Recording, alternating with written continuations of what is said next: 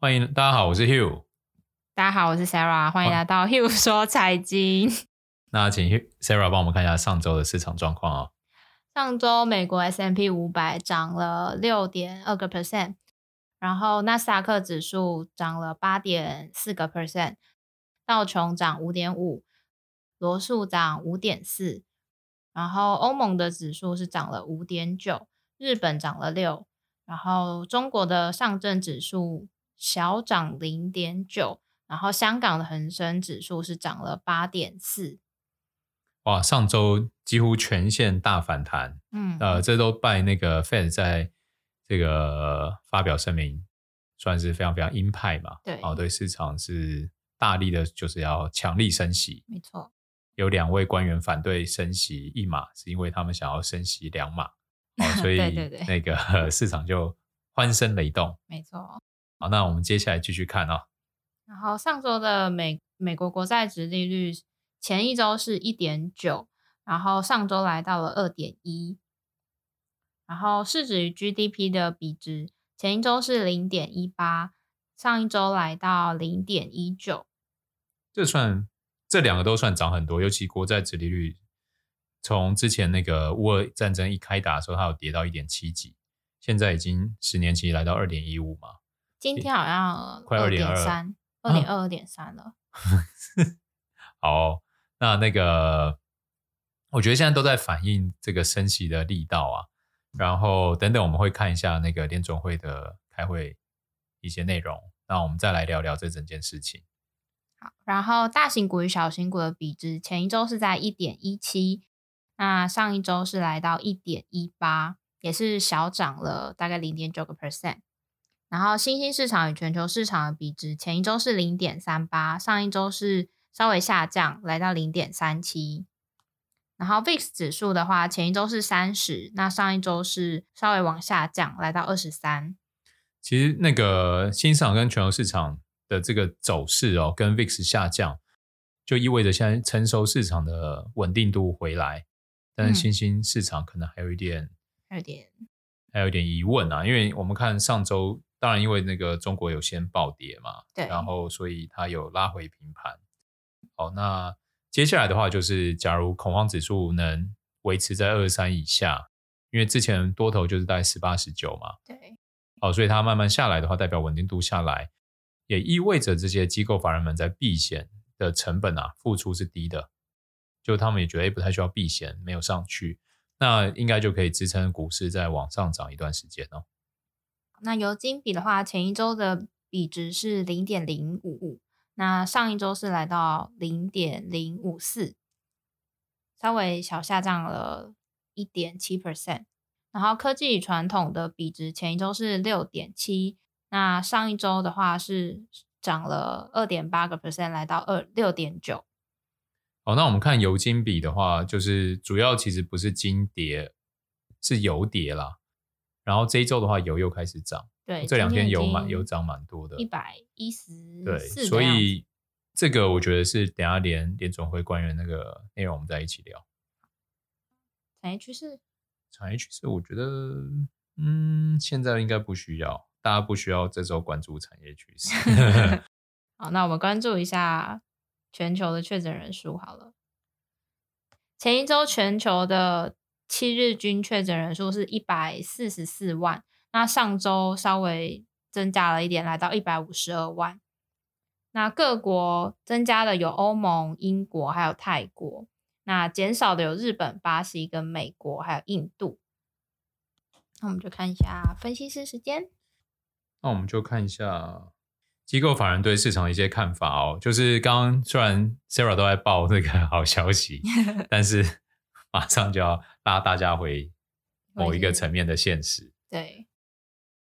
好，就是德德意志银行就警告，联准会启动升息循环后，美国公债殖利率曲线可能存在提早挂倒挂的风险。好，倒挂就是短中长期的利率，短期的比长期还来得高嘛？也就是你短期借贷的成本竟然跟长期一样，或者比长期高更贵，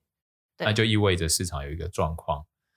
就是可能会经济衰退，嗯，好，那这件事情，德意志他就说嘛，自一九五五年以来十三个升息周期历史经验来看，大约一到三年内就会出现经济衰退哦。那过去启动升息循环后最快出现衰退的记录，可以回溯到一九八零年的八月，约十一个月就会出现衰退。等下这里不是在讲说每一次升息循环都会衰退，我要先让大家讲，对，并不是每一次升对对对。升息都会衰退，而是那个当出现直利率曲线倒挂的升息周期的时候，都会在一到三年内陷入衰退。所以他们现在认为直利率曲线很有可能提早出现倒挂。因为最近真的短天期的利率升的已经五年期也二点一几啊，嗯，对啊，所以就是假如非常近，对，两年、五年、十年贴的越来越近的时候，其实就意味着未来可能一到三年内有机会陷入衰退，这个是大家不得不提防的哦。所以虽然上周市场欢声雷动，但我觉得真的不要高兴的太早，尤其油价又冲到一百一十几块，你源头的价格都越贵。整个风险就会越高。好，那他们认为说，今年美美国经济不会在今年陷入衰退啊，比较高的风险应该会在二三年底或二四年初。然后，另外，美国银行周二也发布的经济经理人调查显示，哦，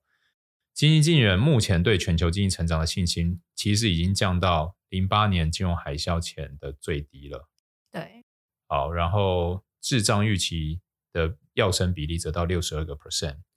哦，滞胀其实就是也是经济衰退的可能一个现象嘛，嗯，对啊，所以这个大家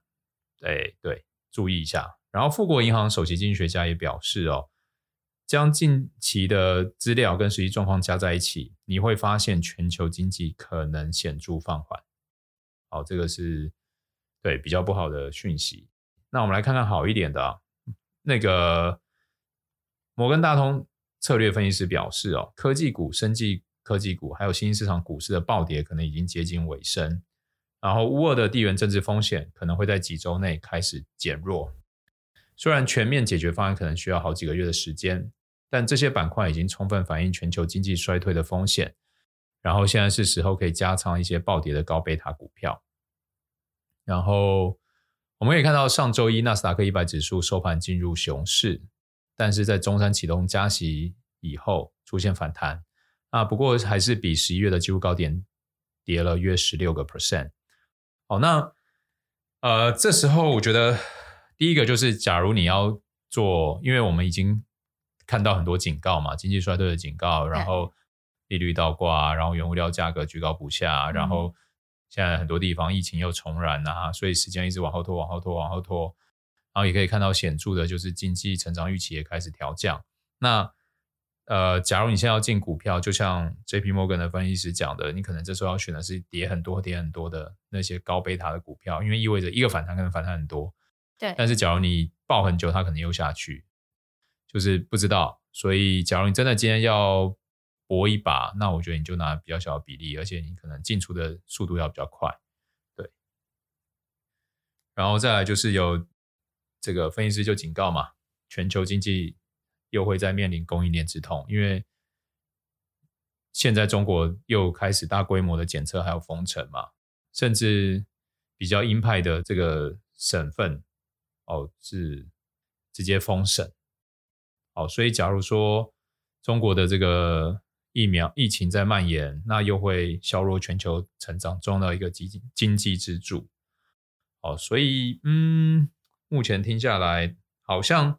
现在的状态，一周的涨幅好像还不错，但是却看到好多经济学家都在担忧的，对一些负面的消息。那假呃，我觉得假如现在你们手上的部位不知道做什么，我真的还是觉得投资等级的债券还不错。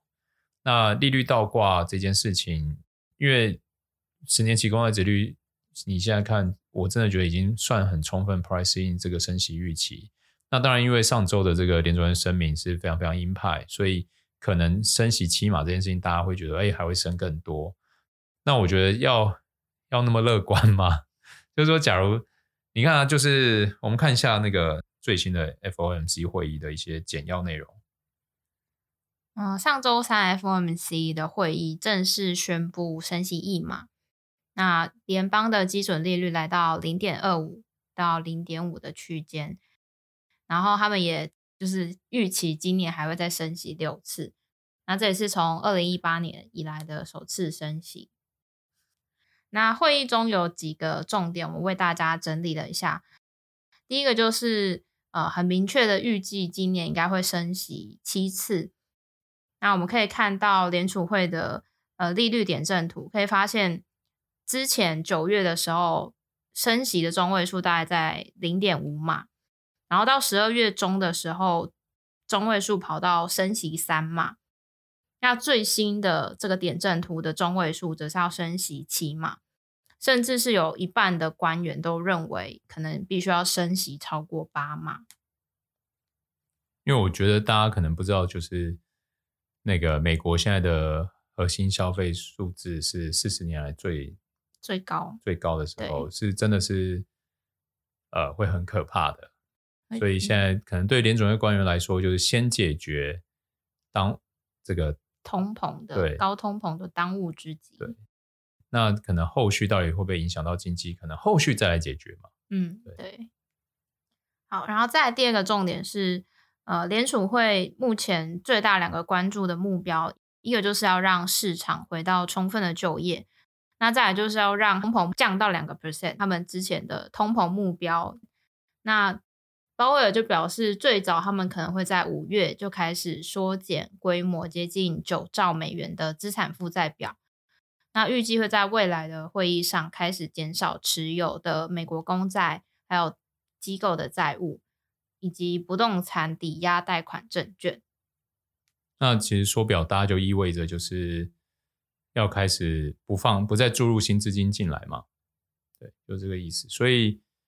呃，未来就会开。可能五月它开始的时候，当然我们就会开始关注到底哪些市场的价格或者是 CDS，就是避险的成本开始变高。好，所以我们到时候再跟听众朋友们分享这些讯息。好，然后第三个重点是，呃，联储会他们将今年美国 GDP 的增长预期下调至二点八 percent，那大大的低于之前预估的四 percent。那二三年还有二四年的 GDP 增值，目前是预期是不变的，分别为二点二 percent 还有两 percent。那联储会认为通膨会居高不下，除了反映出疫情还有能源价格上涨，还有更广阔的价格压力有关的供需失衡。但他们还是预计通膨率会回到两个 percent，只是这个时间可能会比他们当初预期的还要再更长一点而已。好，那听众朋友们，这时候要注意哦，就是虽然现在大家可能有些人又一头热回到，觉得哇，终于低点确认，然后市场都对在反弹，然后市场要要往上。好，那但是假如你看到这种基本面数据的预期，就是开始一直被下调，可以想象就是那个之后的财报的数据也会被下调，然后分析师就会开始可能调降一些目标价，嗯、或者他们不调价维持。然后财报出来的数据，因为之前我跟 Sarah 我们就在用那个财务模型在估嘛，对，好，那我们就显著发现，就是当财报出来，你用财务模型评估的公允价值，其实有时候会有很很很显著的变化，瞬间的变化。对，所以假如说听众朋友们，你们是比如说觉得技术派不适合自己太短，然后想要走基本面派啊，那。就需要提防这种风险。那提防这种风险的方式，就是平常听听 Hugh 说财经嘛，然后听听就是，哎，到底谁开始去下调这个景气的前景？那我觉得就是，假如呃未来这段时间又继续涨，其实我也不会觉得意外，但是我反而会觉得说，哦，那我我可能甚至就是要开始减码，呃，可能之前就是抢短买进的部位。那假如真的又下下又掉下去，我也会觉得，那代表市场除了就是接受了联总会的讲法，降低了很大不确定性以后，他们已经又把之后的这个衰退或者是这个下调成长预期的的资讯开始 pricing 进来，嗯，对啊。那因为我觉得现在是欢声雷动某一个层面，当然第一个联储会官员很鹰派嘛，第二个就是他们讲话很明确。所以把不确定性降下来。之前我跟大家分享，就是股市其实最怕就不确定性嘛。对。好，那第四个重点就是鲍威尔反驳经济衰退的担忧。他认为美国的经济还是非常强劲的，足以承受紧缩的货币政策。那美国只是正在面临经济的软着陆，等待增长过快的经济速度下降到合适的比例，那并不会出现大规模的通缩还有失业。那鲍威尔也强调，联准会会透过解决通膨来实现物价的稳定，并且同时维持强劲的劳动力市场。那第五点也是最后一点，就是呃，俄罗斯入侵乌克兰，就是对人类还有经济都是正在造成非常巨大的苦难。那对于美国经济来说，也承受的非常高的不确定性。那短期之内最有可能就是对通膨又再度带来进一步的上扬压力，并且对经济活动造成也很大的压力。所以油价又上来了，对，然后通膨又上去了，然后联准会不得不升息，然后呃，所有的工厂的成本、劳力成本跟原物料成本也上去了，都提高。对，然后薪资没有变多，那怎么办？那怎么办？靠，我们靠。投资赢回来一点吗？我觉得大家今年可能要定调，今年就是会比较多变吧，变数比较多。然后我们看到变数就是最呃最早是通膨嘛，然后乌俄乌俄发生这件事情带来的变数，应该就是原物料价格。然后不仅那个原物料不仅包含能源，还包含这个一些农产品的期货嘛。嗯然后再来，又现在有可能经济衰退的不确定性，因为这两三周短期利率往上冲的速度真的很惊人的快。我还记得一两个月前我们在看短天期的殖利率，两年期应该只有一点六，现在已经快二还是二了，对啊，所以然后那个时候的十年期就已经是二一点九还是接近二嘛，一度站到二，后来又下去，所以你看到其实。过去一两个月，长天期的殖利率并没有升，并没有什么升，但是短天期冲很冲很快。那就是我们其实不怕长天期升，比较怕短天期升很多。那就意味着，假如今天就像金融海啸前那时候的隔夜偿款利率，就银行之间的隔夜偿款率，就是借一天的意思啦。嗯，那利率都飙很高的时候，就意味着有银行